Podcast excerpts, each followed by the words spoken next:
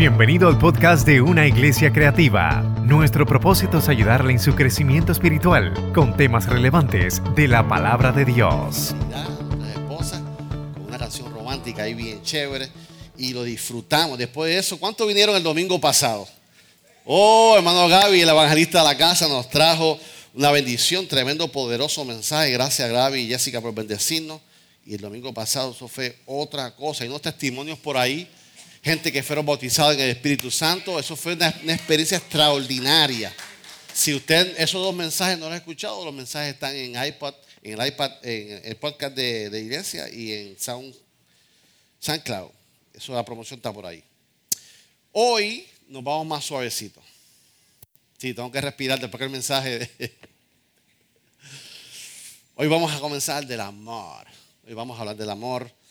Y y Gálatas 5, así hemos sentado en su Biblia, dice Gálatas 5 nos habla sobre los primeros frutos, pero voy a hablar de primero y más. El fruto del Espíritu es amor, gozo, paz, paciencia, benignidad, bondad y fe. Y hoy vamos a hablar del amor, del amor, del amor. ¿Y qué es el amor? Eh, Juan 5, 15, 12 nos dice, y este mandamiento la próxima, mira a ver.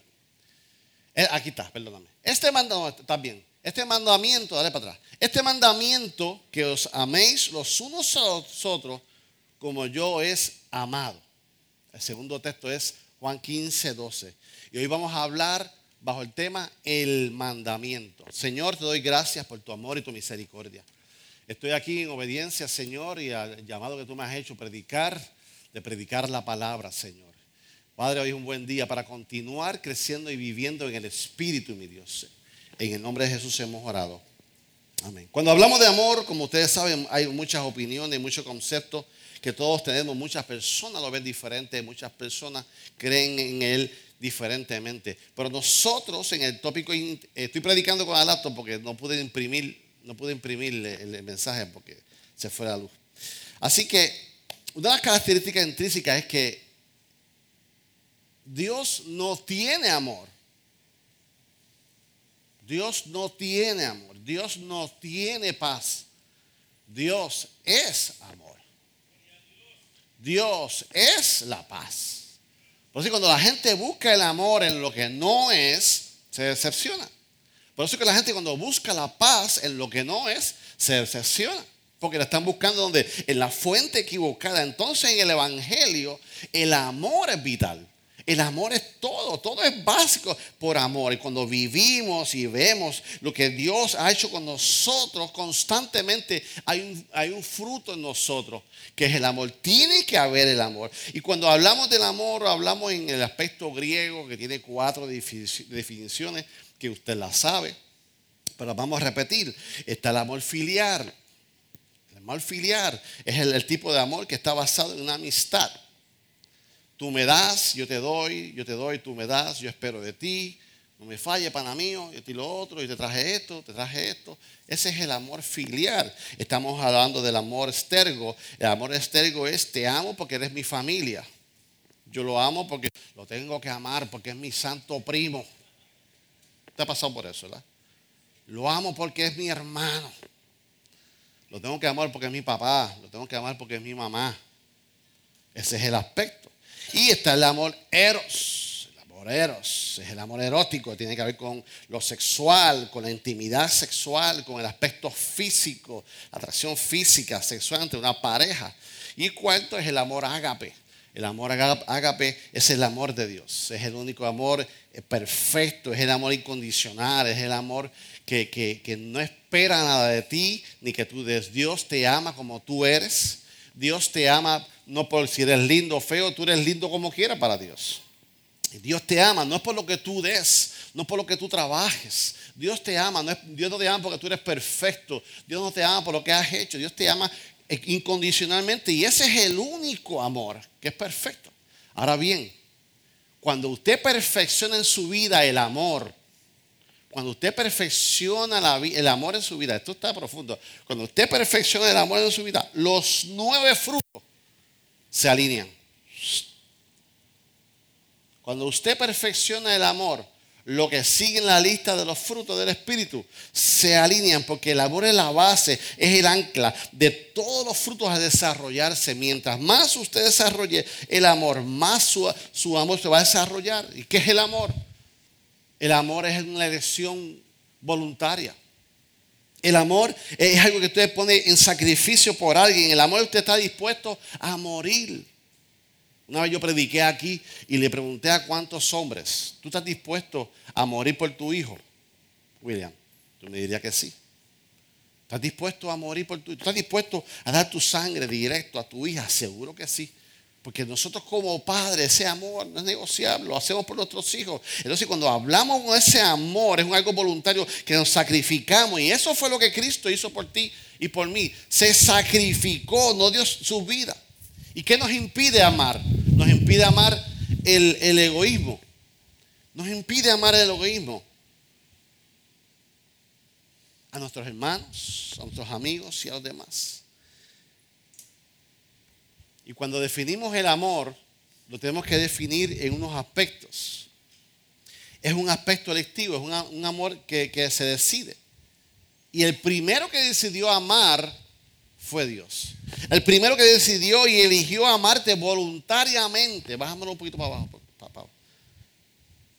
El primero que decidió amar voluntariamente fue Dios a ti. Ese fue el primero. Tú no hiciste nada para que decidieras ese amor. Él decidió. Lo hicieras bien o no, por naturaleza ya Dios te ama. Por naturaleza tú eres importante para Dios. Es una decisión que Dios hizo en su corazón por ti, por a mí y por mí. Por tal razón, el amar, Ana, el amar es una decisión. Tú decides si vas a amar o no amar. Es como el perdonar. Tú decides perdonar o no perdonar. ¿Sabes qué? Tú decides sanar o no sanar. Tú decides levantarte o dejar, quedarte caído. Tú decides creerle a Dios y seguir su propósito. Es tu decisión por mejor que sea la iglesia, por más que tú quieras el pastor, si no, tú no tomas la decisión en esos aspectos, nada va a pasar en tu vida. No importa cuántos profetas hablaron en tu vida, cada vez que me meto en un sitio, Dios me habla. ¿Y? So what? Si tú no tomas la decisión de creer en esa palabra, nada va a pasar en tu vida. Y así es Dios. Dios decidió amarte antes que tú nacieras. Dijimos en Santa Cena esta mañana. La cruz del Calvario es una provisión para hoy en día, para ti, para mí. Juan 3:16, todos lo sabemos. Porque de tal manera Dios amó al mundo. Nos ha dado su Hijo unigénito para que todo quien cree no se pierda, mas tenga la vida eterna. Por eso ese es el, texto clave del Evangelio. Por eso ese es el texto que me favorita, nos, nos debe llevar. Entonces, pastor, ¿por qué yo tengo que amar? Si yo decido no amar, ¿por qué yo tengo que amar? ¿Por qué los cristianos amamos? ¿Por qué los cristianos debemos amar? Los cristianos amamos, ¿por qué? Porque es un mandamiento. Por eso este mensaje lleva este título. Juan 15, 12 dice, este es mi qué? Mi mandamiento, que améis los unos a vosotros, como yo, como yo lo he amado. Como Dios nos ha amado. Dios nos amó primero a nosotros sin nosotros hacer nada. Incondicionalmente. Dios nos ama. Entonces, ¿qué es un mandamiento? Un mandamiento es un designio. Un, mandamiento es un decreto por ley. Un mandamiento es una orden, es una comisión, es una orden. Dios nos manda a ordenar. Prácticamente con toda autoridad, tú que estás aquí, Dios te está diciendo, tú tienes que amar. ¿Por qué? Porque la forma que fuimos hechos, Dios nos hizo para eso. Te explico. Cuando tú no eres amado, ¿cómo te sientes? ¿Rechazado? ¿A cuánto le gusta sentirse rechazado? Cuando tú no eres amado, tú te sientes, ¿cómo dice esa palabra? Eh, que no recibes. Cuando tú no te sientes amado, te sientes solo. Cuando tú te, no, no sientes que te aman, todo. ¿Por qué? Porque tú estás hecho diseñado para recibir amor, pero también fuiste hecho para dar amor. Ay, yo me fui de esa iglesia porque en esa iglesia no hay amor. ¿Y tú fuiste a dar amor? ¿O fuiste a buscar nada más? Si vas al banco a buscar nada más, llega el momento que la cuenta se vacía. Para retirar hay que, hay que depositar. La mani, el, el, jueves. Poderoso mensaje, mani. Gracias por bendecirnos jueves. Dios nos hizo así. Por ejemplo, si usted va a donde Manuel, al autopar de Manuel, y tú le preguntas a Manuel, ¿por qué yo le tengo que echar aceite al carro? Manuel te va a decir, porque ¿qué lo hizo? Lo hizo porque tiene que funcionar con qué? Con aceite. Porque si no funciona con aceite, si tú no le mujer que está aquí, jovencita que está aprendiendo los carros, si tú no le echas aceite al carro, ¿qué va a pasar con el motor?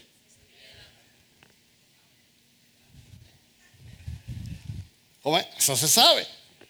¡Ey, qué bueno! Pues así mismo es el amor. Si tú no amas, te piela.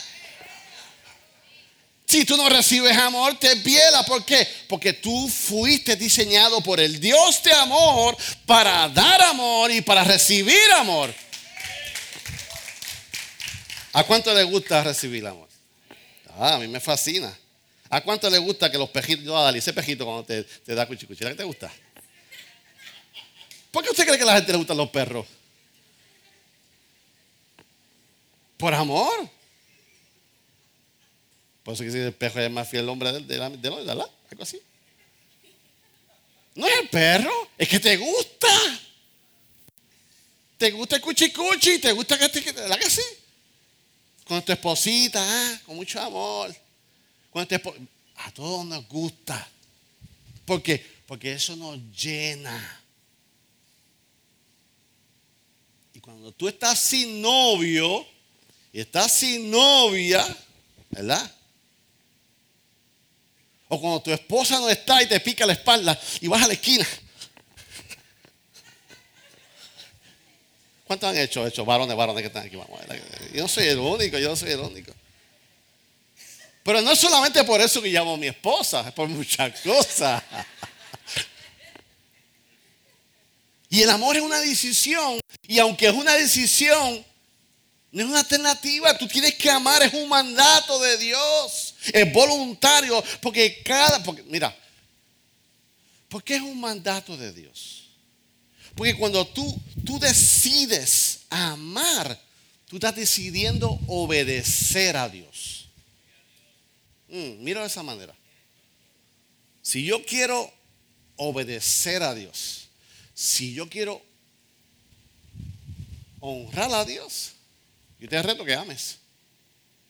Porque Dios mismo sabe que el, el primero que se va a beneficiar por amor eres tú. Mira, yo, como, ustedes saben, yo he casado ya dos últimos dos bodas fueron conversos, compañeros míos. Y yo estaba predicando, dando esa revelación de ese aspecto. Yo decía, como para hablar el idioma de ellos, ¿por qué esta atmósfera aquí? Porque hay, había un gozo en esa fiesta. Había una, y después se lo expliqué, que no era atmósfera. yo lo llevé. Yo primero le, hablé atmósfera para que me entendieran. Y pero eso no es atmósfera. Porque cuando tú obedeces el principio de la Biblia, de que número uno llevas al orden a tu casa, porque el matrimonio no lo hizo el gobierno, lo hizo Dios. Pero cuando entras en orden, que se manifiesta el poder de Dios. ¿Y por qué? Porque cuando tú amas, y ahí comencé a hablar del amor de Cristo en la boda, y todo es por amor, esa boda, no se lo diga a nadie, esa boda, la novia llegó casi dos horas tarde. Y estaba ese ambiente, hermano. ¿Y a quién le toca arreglar eso? A Moa. Dos chistes de Israel Nieve. Y lo demás de David. Lo creativo que Dios me ha dado. Y la atmósfera cambió. Y empecé y dije, ¿por qué te esperamos dos horas? Por amor.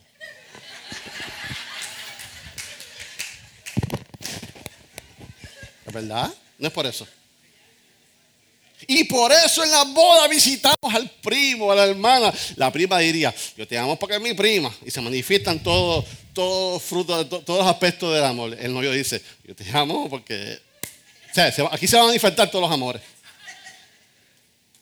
Pero entonces, ¿por qué la atmósfera cambió? Por amor. Y cuando tú ejerces mandamiento, aunque no lo sientas, aunque no se lo merece, y usted por voy a obedecer a Dios. Entonces viene la pregunta. ¿Tengo que sentir amar para amar? El amor para el mundo, el amor es un sentimiento. Pero para el creyente, el amor es un mandato. Nunca vas a sentir amar.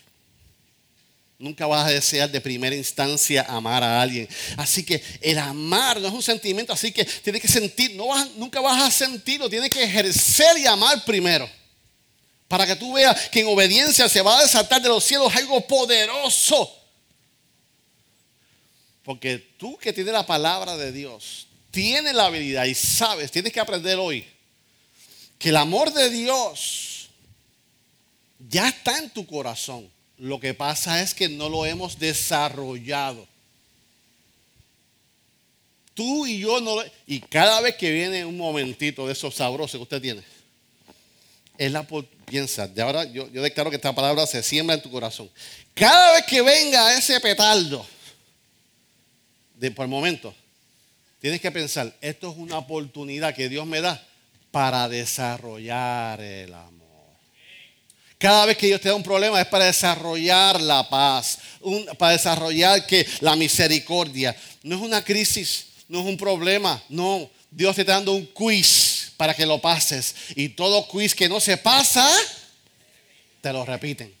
Así que yo quiero pasar los quizzes para que no me lo repitan. Entonces, son oportunidades y tú y yo tenemos que desarrollar. Es importante desarrollar el amor y mientras más lo practique, lo va a desarrollar. Romanos 5, 5 nos dice, y la esperanza no vergüenza, porque el amor de Dios ha sido derramado en nuestros qué? ¿Por quién? Por el Espíritu Santo que nos fue dado. Actual dice, y si aprendemos a soportarlo, seremos aprobados por Dios. Mira, aprobados por Dios. Y si Él nos aprueba, podremos estar seguros de nuestra salvación. De eso estamos seguros. Dios cumplirá su propósito. Porque Él ha llenado el que? El corazón con su amor por medio del Espíritu Santo que nos ha dado. Así que tú tienes que decidir amar. Tienes que decidir amar y Dios te ha dado ese poder y esa gracia para amarlo y para sentirlo, porque el amor de Dios ha sido derramado en tu corazón. Filipenses 2.13 dice, porque, eh, porque Dios es el que en vosotros produce el querer como hacer por su buena voluntad. Actual dice, porque es Dios quien nos motiva a hacer el bien y que nos ayuda a practicarlo y, y porque lo hace, el que lo hace, porque si lo hace porque así lo quiere. El querer como el hacer. Te explico esto. Tú y yo seremos tentados a veces, siempre. Y van a haber momentos en tu vida que el amor se va a agotar en tu vida. Va a haber momentos de sequedad en amor en tu vida. Va a haber amor en sequedad en tu matrimonio. En tu matrimonio va a haber momentos en que no, no sientes amar. En tu matrimonio va a haber aspectos que, no, no, te sientes amado amada. En tu vida va a haber momentos en que no deseas amar a alguien. Y ese es el momento. ¿Qué hago yo cuando no siento amar a mi esposo, amar a mi esposa, amar a mi primo, amar al pastor, que a veces, todo eso? A veces lo decimos en broma. Señor, dame amor. Pero es la realidad. Si tú te vas en oración no como queja, sino como petición. Señor, aumentame el amor por mi esposa. Aumentame el amor por mi esposo. Aumentame el amor por el pastor, por la iglesia, por el vecino. Y cuando tú lo llevas como una petición de, delante de Dios, Dios va a poner en tu corazón el querer y el, hacer. Yo no sé cómo está tu vida, cómo está tu matrimonio, cómo están tus relaciones amorosas, pero yo te, digo, te puedes orar por eso. Entonces tomas la decisión de, de amar. Y cuando tú tomes la decisión de amar, vas a ver que la gracia de Dios producirá en ti el querer como el hacer como una voluntad de Dios. Porque Dios desea que tú y yo amemos. Que Dios, tú, que tú y yo amemos es un mandamiento. Mateo 5:44 dice, pero yo os digo, amad a vuestros enemigos, bendecid a los que maldicen, haced bien a los que aborrecen, orad por los que ultrajan y os persiguen. Dios dice, mira, amadlo. Pastores, que usted, Señor, tú no conoces a mi vecino. Ámalo. Tú no conoces a mi jefe. Ámalo. Eso es lo que dice la Biblia. Que es un enemigo. Es, un, es alguien que habla mal de usted. No me levante la mano. ¿Cuánto tienen, cuánto le habla mal a ustedes? ¿Cuántas personas han hablado mal de ustedes? ¿Cuántas personas no creen que Dios tiene un propósito en tu vida? Enemigos. ¿Habrá alguien que te desee mal? Enemigos. Habrá gente que espera que tú fracases. Enemigos. Habrá gente que, que, haga planes para destruirte. Enemigos. Un, enemigo es, alguien que tiene envidia de lo que Dios está haciendo en tu vida. Un enemigo es cuando tú ves tu carro nuevo, en vez de felicitarte por el carro nuevo, qué lindo, y ya tú cuídalo. No te dice nada. Y tienes que tú decirle, ¿viste mi carro? Adiós, carro nuevo, mira así. Porque no se goza de tu victoria, no se goza. Un enemigo es aquel que, que, tiene celo por lo que Dios está obrando. Yo no sé por qué viene contento de la iglesia. Yo no sé por qué se pasa cantando. ¿Habrá alguien que tenga algo, alguien así que le rodee? Enemigo. ¿Y qué nos dice Dios por ellos? Ámalos. Ámalos. Haz la prueba. Haz la prueba.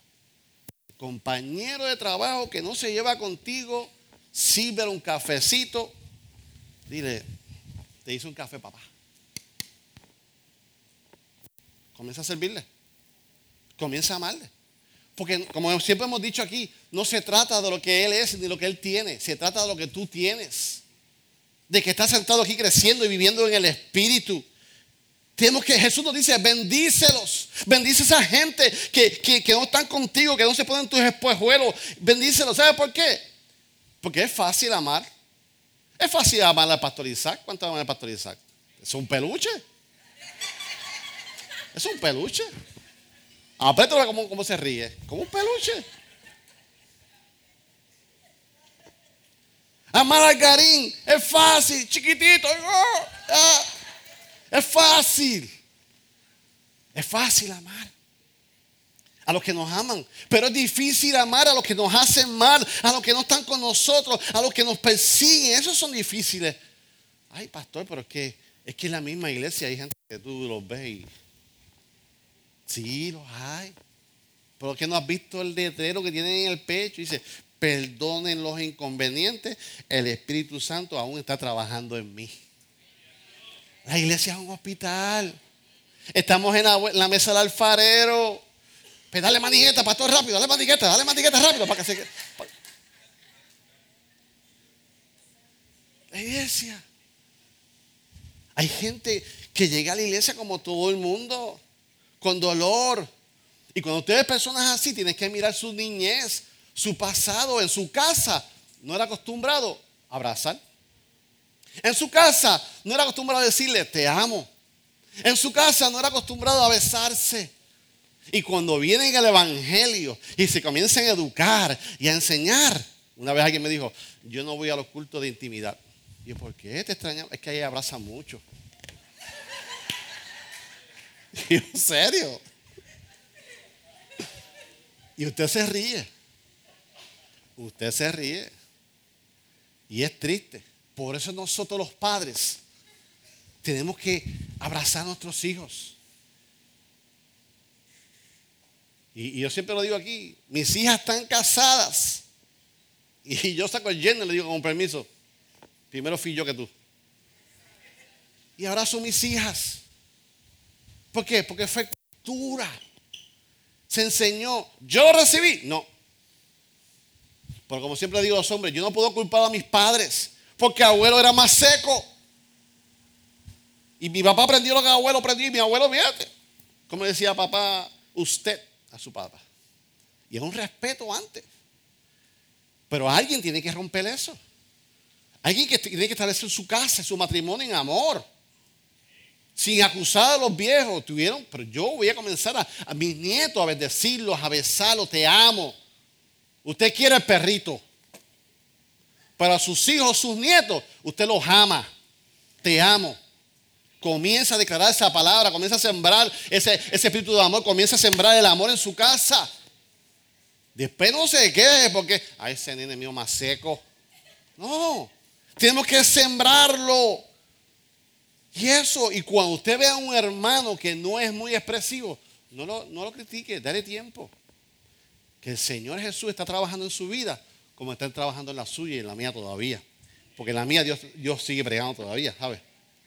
Así que cuando una persona no recibe amor y ha sido rechazado, se es difícil expresarlo. Es difícil expresarlo. ¿Por qué? Porque no se puede dar amor si no hay un sacrificio. Y un sacrificio se da, se da ese sacrificio. Y cuando tú desat eh, Jesús y Dios Padre fueron los que establecieron esta ley del sacrificio. El primero que se sacrificó por amor fue Dios Padre. ¿Qué hizo? Dio su único hijo. ¿Qué mayor sacrificio que ese? ¿Qué mayor sacrificio que ese? Así que, ¿qué hizo? Su mayor hijo, su único hijo, por eso se sacrificó. ¿Y qué hizo Jesús? ¿Qué se desató? Un poder en Jesús. Y por eso el Evangelio es poder. A mayor sacrificio, mayor poder se va a desatar. Cuando usted no sienta amar a alguien, sacrifíquese. Sacrifíquese. Y usted va a ver cómo el poder de Dios se va a desatar en su vida. ¿Por qué? Porque lo está haciendo por obediencia. Si se, te le hace difícil pedir perdón y comenzar, sírvele. Te vi, pensé y te traje esto. A mí, ya usted comenzó a romper ahí. Y usted deje, y Señor, en obediencia a ti. Yo no sé cómo funciona esto, pero creo en tu palabra, creo en ti. Y comienzas a sacrificar y comienzas a dar, a tener poder en esa vida tuya. Porque cuando tú tienes amor, tú te gozas con las victorias de tu amigo. Tú te gozas con las victorias de tu hermano. Tú te gozas con los triunfos de las personas. Tú tienes que gozarte con, lo que ellos pasan. Tú tienes que aprender a ser amigo. Usted tiene que aprender a ser amigo. Usted ha hablado con una persona por teléfono que lo considera su amigo y comienza, y comienza a hablar con él. Y él comienza a decir, ah, yo porque yo compré, porque yo hice. Y cuando termina la conversación, nos vemos. Y tú enganchas y dices, ah, mira, yo, yo estoy, sin nadie en el teléfono. Eh, yo estoy bien, ¿sabes? Mi esposa está bien. El primer amor es saber ser amigo. Es tú preguntarle, Manuel, ¿cómo está tu salud? ¿Cómo están las nenas? ¿Cómo está Lana? Ah, mira ahí. Y tú preocuparte en una llamada telefónica, que la conversación no se establezca solamente de ti, de lo que yo tengo sino que tú puedes aprender a hablar con tu amigo y preguntarle por sus hijos, por sus nietos, por lo que está pasando, todo está bien en casa y gozarte de sus triunfos, gozarte de sus nietos, de sus sobrinos, de todo. Y cuando venga la mala circunstancia, estoy preocupado por tu nieto, estoy preocupado por tu hija, cómo vas, cómo estoy, estoy preocupado por tu salud. Hay que saber hacer amigos. ¿Cuántos se acuerdan? ¿Cuántos jugaron yo-yo? ¿Ah? ¿Cuántos, jugaron yo-yo? ¿Ah? yo, yo no tuve PlayStation en casa, en casa he echado para PlayStation, pero yo jugué gatito. Y el pedí, ah, espejito, está bien. Espejito, para el viejito de casa. Verdad, un espejito ahora. Para los que están en audio, estoy jugando con un yoyo ahora. Este es perrito para, para el viejito. Así que, ya, ya. ¿Por qué no amamos? Por el egoísmo. Y el egoísmo es como un yoyo. Yo, yo, yo, yo. ¿Por qué no amamos? Porque el egoísmo ocupa nuestra vida. Y cada vez que tú piensas solamente en ti, yo necesito. Yo quiero. Señor, bendíceme a mí. ¿Estás en qué ministerio? En el Yo-Yo Ministry. ¿Estás en el Yo-Yo Ministry? Porque todo lo que haces yo, yo, yo, yo, yo, yo. Yo primero, yo segundo. ¿Yo qué? Yo tercero. ¿Qué es el egoísmo? Definición en pantalla. El término egoísmo se hace referencia al amor excesivo e inmoderado de una persona que siente sobre sí misma, que se hace atender desmedidamente por su propio interés.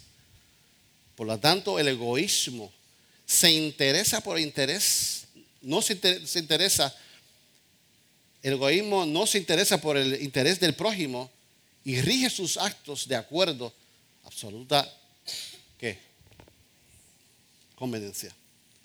Así que cuando nosotros estamos en el yo-yo ministry, lo que pensábamos en el yo, yo, yo, yo. Yo primero, yo segundo, yo tercero. Y cuando se habla de la madurez espiritual, cuando se habla de vivir en el espíritu, el crecimiento debe ser no yo, sino Cristo en mí. Es ser maduro, es crecer, es la rendición. ¿La rendición de qué? Del yo. Es renunciar al yo. Dios Padre fue el primero que renunció al yo. Dios Padre renunció al yo y dio su Hijo. Así que cuando tú vas al crecimiento, a la madurez espiritual, lo primero que debes rendir es tu yo para que sea Cristo en mí, para que se produzca el Cristo en mí, que yo reduzca y que el Cristo crezca en mí. Así que cuando oremos, en vez de orar, Señor, bendíceme a mí, órame, dame a mí, yo necesito, entonces usted puede decir, Señor, bendice a fulano, mira su situación.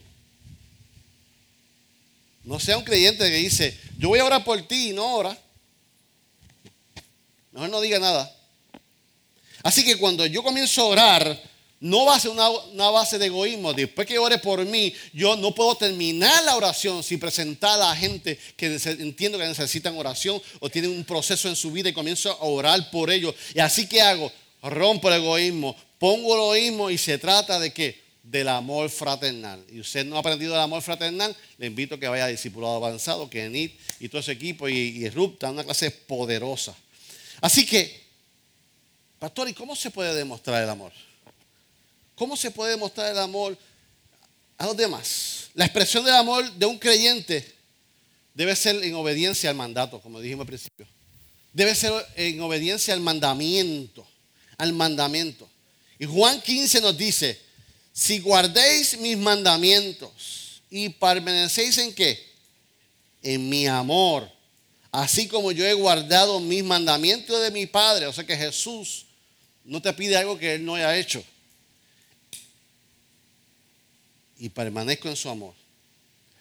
El perfecto amor echa fuera el temor. El verdadero amor se perfecciona cuando somos y ejercemos el mandamiento. Si tú no ejerces el mandamiento, si tú no ejerces el amor, nunca lo vas a desarrollar. Pastor, ¿cómo desarrollamos el amor? La expresión de Dios hacia el servicio de otros. Cuando tú ayudas a otros. Es una manera de expresarlo.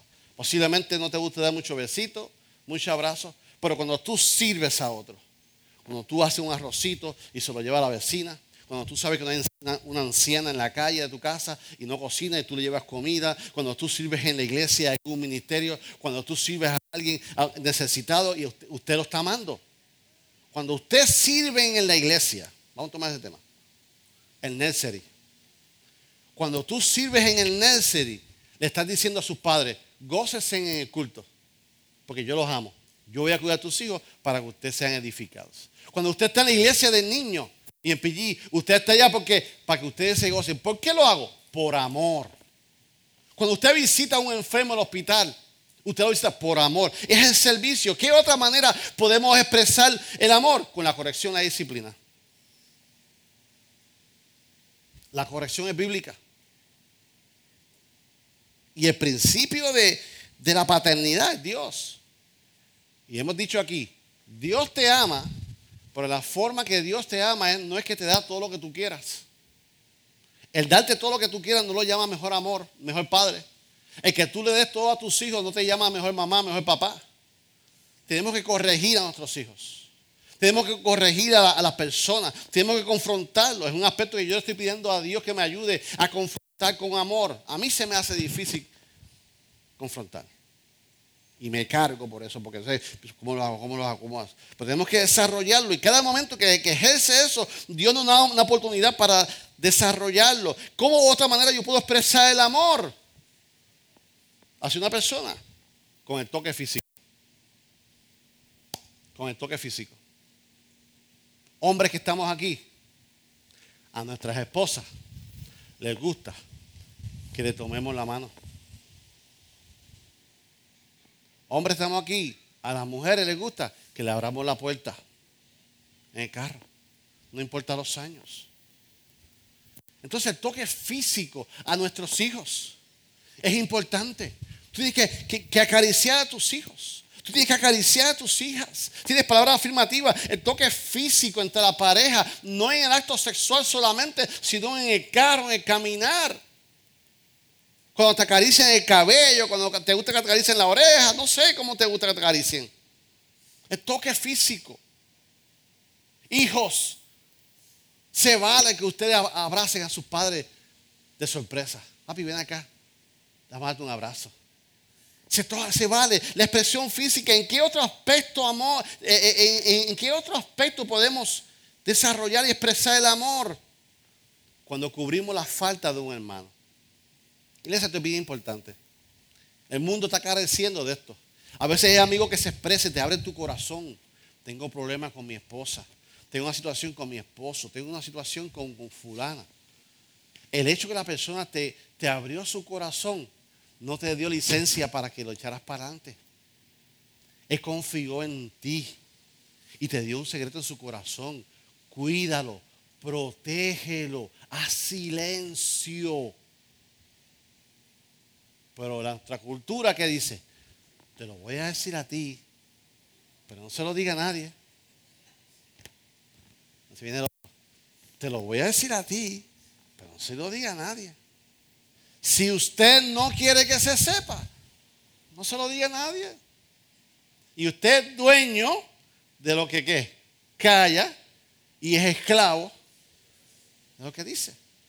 Pero si alguien te abre su corazón porque vio en ti un liderato, vio en ti vida espiritual, vio en ti amistad y amor y te expresó algo, honre, honre ese silencio, honre esa, esa, esa bendición de hacer amigo y agradecelo, gracias por compartir conmigo. Yo tengo compañeros de trabajo que me dicen, ¿yo puedo hablar con el pastor David Nieves? Seguro.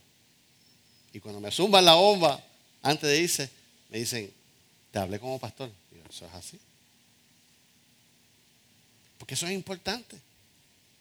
Yo no tengo licencia ahora para decir lo que se hizo, lo que él hizo. Te enteraste. Si tú supieras, si tú, yo te voy a decir, no te voy a decir nada, pero si tú supieras, si tú supieras, No, no, no. Nosotros tenemos que hacer eso y cuidar a nuestros amigos por la falta de amor y cuidar y proteger los, corazones de, de, esas intimidades. No se lo cuenta nadie. El, amor se manifiesta ayudando a la gente. Primera de Juan 3:17.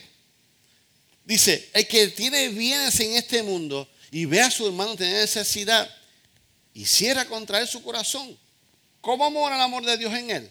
Viviente dice, si alguien tiene suficiente dinero para vivir bien y ve a un hermano en necesidad, pero no le muestra compasión, ¿cómo puede estar el amor de Dios en esa persona? Cuando usted ve una persona que está sin trabajo, bendígalo. Cuando usted ve una persona que tiene necesidad, cuando usted ve un carro que está con cuatro chicles como goma y bendígalo. ¿Cómo podemos? Y si usted no puede solo, hagan un cruz, como lo hemos hecho aquí. Aquí hacemos mucho, mucho eso. Consigo cinco o seis hombres, tenemos a fulano, 20, 20, 20, 20, pan, y lo bendecimos. ¿Por qué? Porque ese es el amor de Dios. Y esa es la oportunidad que Dios te da para qué? Para tú desarrollar amor. Y cada oportunidad, cada presión de vida, cada, cada que momento, Dios te da una oportunidad para que Para tú desarrollar el amor. El amor de Dios ya está en tu corazón. Lo que pasa es que no está desarrollado. Lo que pasa es que tienes que aprender, tienes que aprender a que las oportunidades que Dios te da, las presiones de la vida que Dios te da, cuando alguien te maltrata, cuando alguien te... Y cuando pasa el tiempo que ya dices, ¿cómo yo recupero esto? Es por amor. Imagínense lo importante que es el amor. Que Pablo comenzó los frutos del Espíritu con amor, que es lo que estamos hablando hoy en Galatas 5. Por el mismo autor, Pablo, Habla a Corintios. Habla a Corintios, pastor. El mismo autor, Pablo. Y habla a Corintios. Y nos da una enseñanza tan y tan poderosa. ¿Qué eran los corintios? Los corintios eran una ciudad portuaria. Era una ciudad que tenía templos griegos y templos romanos. Los corintios era una ciudad de, un aspecto económico fuerte. Y si usted quiere saber de los corintios, de la fundación de la iglesia, después en casa le hace Hechos 18. Y ahí va a tener todo el relato. ¿Y qué sucede? Luego que se levanta esa iglesia, y Pablo se va a levantar otras iglesias, le llega un reporte a Pablo, diciéndole, hay un sendo lío en la iglesia de los corintios. Hay un sendo lío el lío de los pastores está allí en, en Corintios, literalmente. ¿Y qué hace Pablo? Le envía una carta a los corintios. La famosa carta, los primeros corintios. Y cuando tú, para que tengas una idea lo que es la carta, y para los nuevos, usted ve la Biblia con números. Capítulo 1, capítulo 2, capítulo 3. Pero eso no fue escrito así. Es una carta entera. Pero el canon bíblico la gente responsable de hacernos la Biblia más fácil, capítulo 1, capítulo 2, y después el título. El canon bíblico es un grupo de hombres sabios que cogió la Biblia y cogió todas esas cartas y las dividió por capítulos. Esa gente decidió ponerle capítulos. Y cogió la carta de Pablo y mira cómo la dividió. Dame la otra. La carta de Pablo en general está dividida así. Y estos eran los problemas que estaban sucediendo en la iglesia de Corintios. Todos estos temas. Había división en la iglesia. Porque Pablo la fundó, pero después llegó otro evangelista que se llamaba Apolo, después llegó Pedro, y otro decía, no, chacho, yo soy de los, de, de los élites de aquí. Yo soy de Pablo. No, yo llegué cuando estaba Pedro. No, yo llegué cuando estaba Apolo. Entonces, habían subgrupos, mafia. En la iglesia. ¿Cuál era el segundo proceso? Lo que predicamos. Una inmoralidad sexual brutal. Y eso lo habla de Corintios 5 a 7. ¿Cuál era el otro aspecto que había problema allí? la comida, el sacrificio a los ídolos. Eso es pecado, eso es esto. Y comienza todo ese reburú. ¿Cuál era otro bochiche? Los cultos, las reuniones. Había un desmadre, un desorden de los dones. Había un abuso de los dones. Lenguas por acá, profecías por acá, chismes por acá. Obviamente, y, y, la misma iglesia que había profecía, que había dones, había inmoralidad sexual. ¿No entiendo? ¿Sabe? Para que vean. Que la misma iglesia que había todo eso, y después comienzan a, dudar de la resurrección de Cristo. No, papá, aquí eso es indispensable. O sea, si Cristo no, resucitó de los muertos, el Evangelio se cae. Entonces, todo eso es el menjunje de, de 1 Corintios. Aquí viene Pablo. Y cuando usted estudia todo esto y ve esto, cómo, cómo Pablo escribió, enseña, tenemos que, al mensaje de hoy, nos cae en el capítulo 11 al 14, que es la reunión. Y, cuando usted estudia esos capítulos, ve eso. Entonces, los músicos, por favor, ya estoy terminando. ¿Qué sucede? Cuando va a las reuniones y usted estudia capítulo 13, 12, 13 y 14, ¿de qué habla el 12? Cuando usted ve la Biblia, ¿lo ve cómo lo pusieron tan bonito? Dice, acá habla de los dones. Primero habla de los dones. Después viene el 13, por el 14, después habla de las lenguas y de las profecías. Y entre los dones y las lenguas y profecías, ¿qué le mete en el capítulo 13? El amor.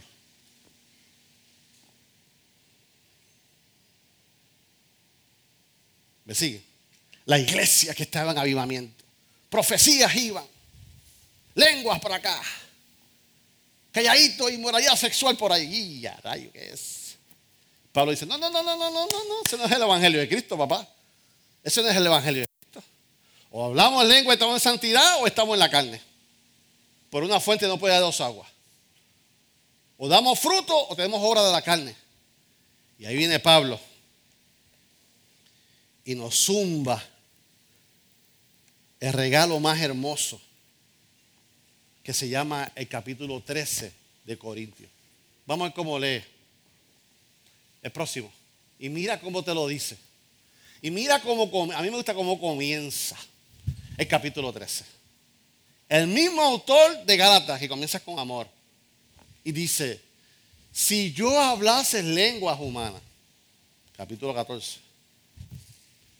y angélicas, y no tengo amor, vengo a ser con un metal que resuena o un címbalo que retiñe. Yo pensaba ilustrar esto, pero mucho ruido.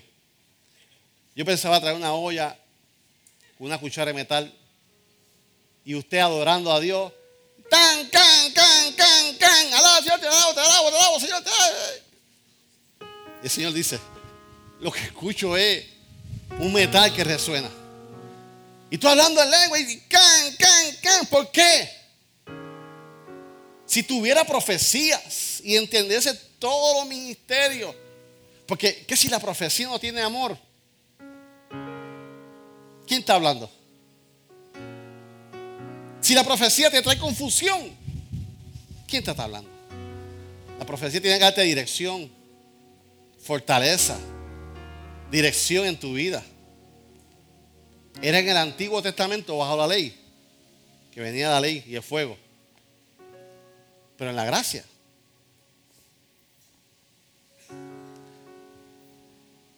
Si tuviera profecía, entendiese todo los ministerios y toda la ciencia y tuviese toda la fe, de tal manera que se en los montes y no tengo amor, ¿qué? Nada soy. Y si se repartiesen todos los bienes para dar a comer a los pobres y entregarse mi cuerpo para ser quemado y no tengo amor, de nada me sirve. ¿Por qué? Porque el amor es sufrido, es benigno, el amor no tiene envidia, el amor no es astancioso, no se envanece, no hace nada indebido, no busca lo suyo, no se irrita, no guarda rencor, no se goza de la injusticia, mas se goza de la verdad. El amor todo lo sufre, todo lo cree, todo lo espera, todo lo soporta. El amor nunca deja de ser, por las profecías se acabarán y cesarán las lenguas y la ciencia acabará. Porque en parte conocemos y en parte profetizamos. Mas cuando venga lo perfecto, entonces lo que es en parte se acabará. Cuando yo era niño hablaba como niño, pensaba como niño, buscaba como niño. Mas cuando yo fui hombre, dejé lo que era de niño. Ahora vemos por espejo oscuramente. Mas entonces veremos cara a cara. Ahora conozco en parte, pero entonces conoceré como fui conocido. Y ahora permanece en qué? La fe. ¿La qué? Y estos tres, ¿pero qué? Pero el mayor de ellos es el amor. Que hayan dones. No está diciendo que no hayan dones.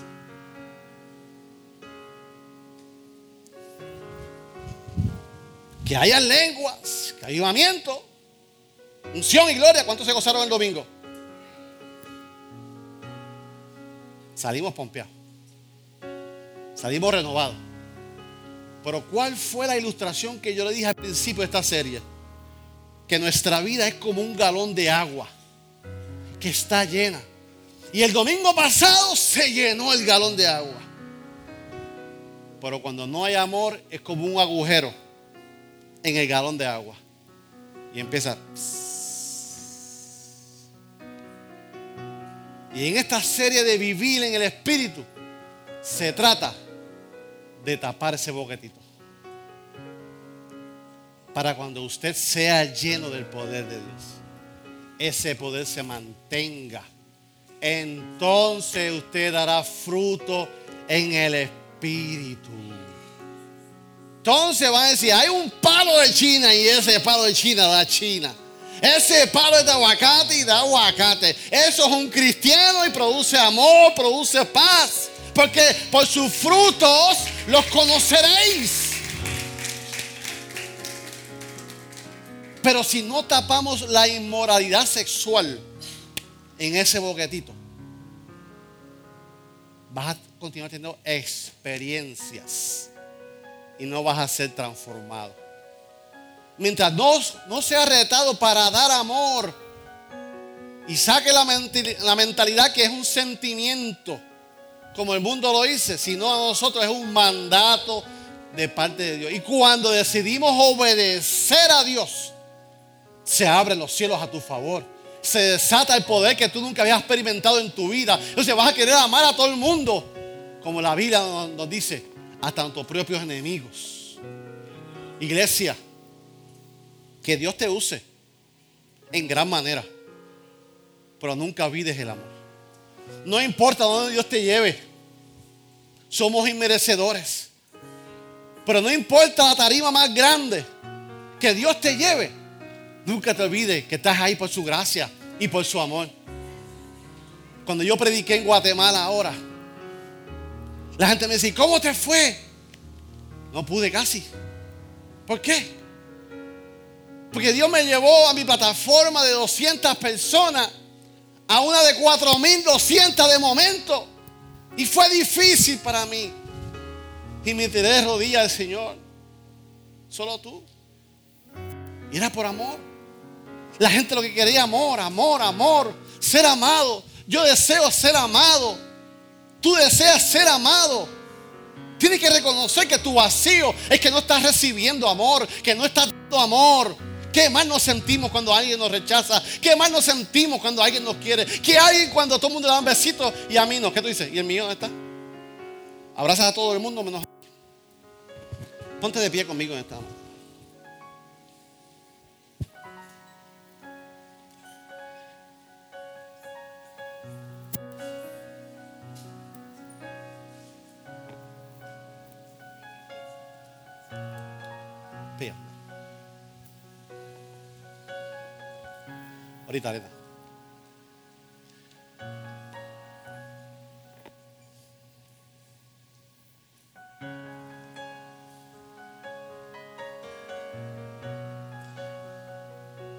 A veces nos descualificamos. Nosotros mismos nos descualificamos por nuestros errores. A veces nos descualificamos por qué dirá la gente, pero quiero decirte aquí, amigo que estás aquí, no importa lo que tú hayas hecho en tu vida, no importa lo que hiciste ayer, Dios aún te ama. tú sigues siendo importante para Dios.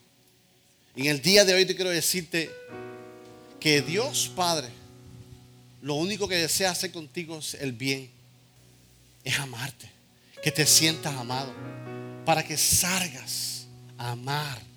Y cuando tú ames por obediencia, por un mandato, cuando tú sientas lo que es que se abran los puertos de los cielos en tu, en tu, corazón y tu corazón sea llenado de una presencia hermosa que se llama Dios por cuanto fuiste obediente, vas a experimentar lo que se llama salvación. Y es cuando tú das tu corazón al Señor. Señor, entiendo este amor. Yo nunca fui amado. Yo me siento limpio para que tú me ames. Yo no me siento si todavía hago esto, todavía esto. No, no puedo dejar esto. No tienes que dejar nada. Ven a los pies del Señor tal y como estás. Que el Señor se va a encargar de todo. Y por eso es que a mí me gusta Juan 3:16, pero cuando yo analizo y lo hice mío, mío, mío. Juan 3:17, ustedes lo saben, yo se lo he dicho. Ponme la pantalla los dos textos. Por eso que, ¿sabe? Y el 17 dice, porque no envió Dios a su Hijo al mundo para condenar al mundo, sino para qué. Ese segundo texto es tan poderoso como el primero. El Señor vino a salvarte. El Señor lo que quiere es perdonarte. El Señor lo que quiere es amarte. El Señor quiere restaurarte. El Señor quiere devolverte a ti lo que tú no tienes. Ese vacío que está en tu corazón solamente lo llena el amor de Dios.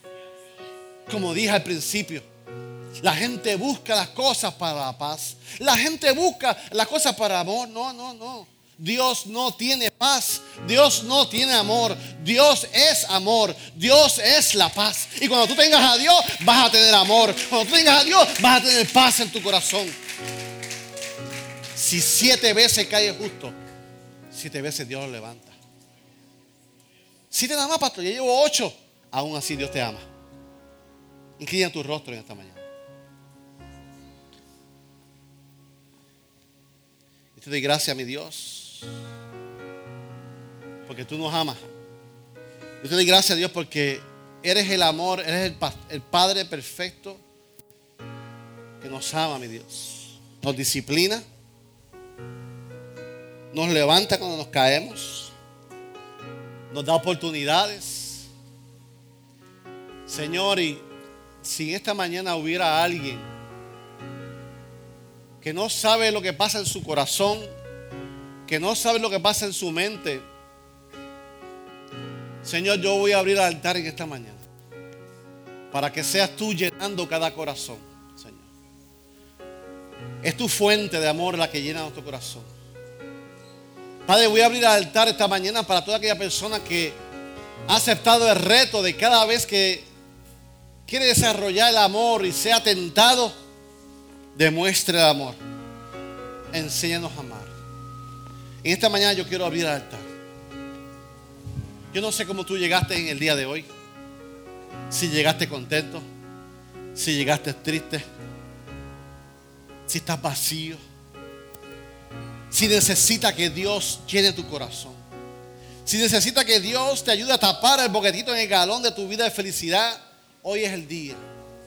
A todo aquel, a todo aquel que está aquí en esta mañana.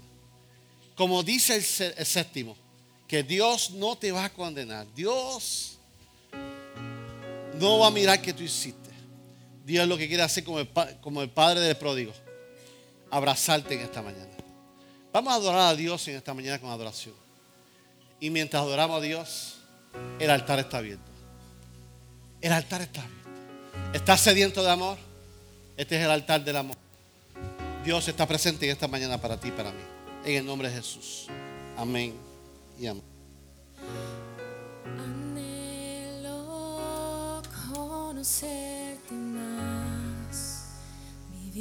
santidad,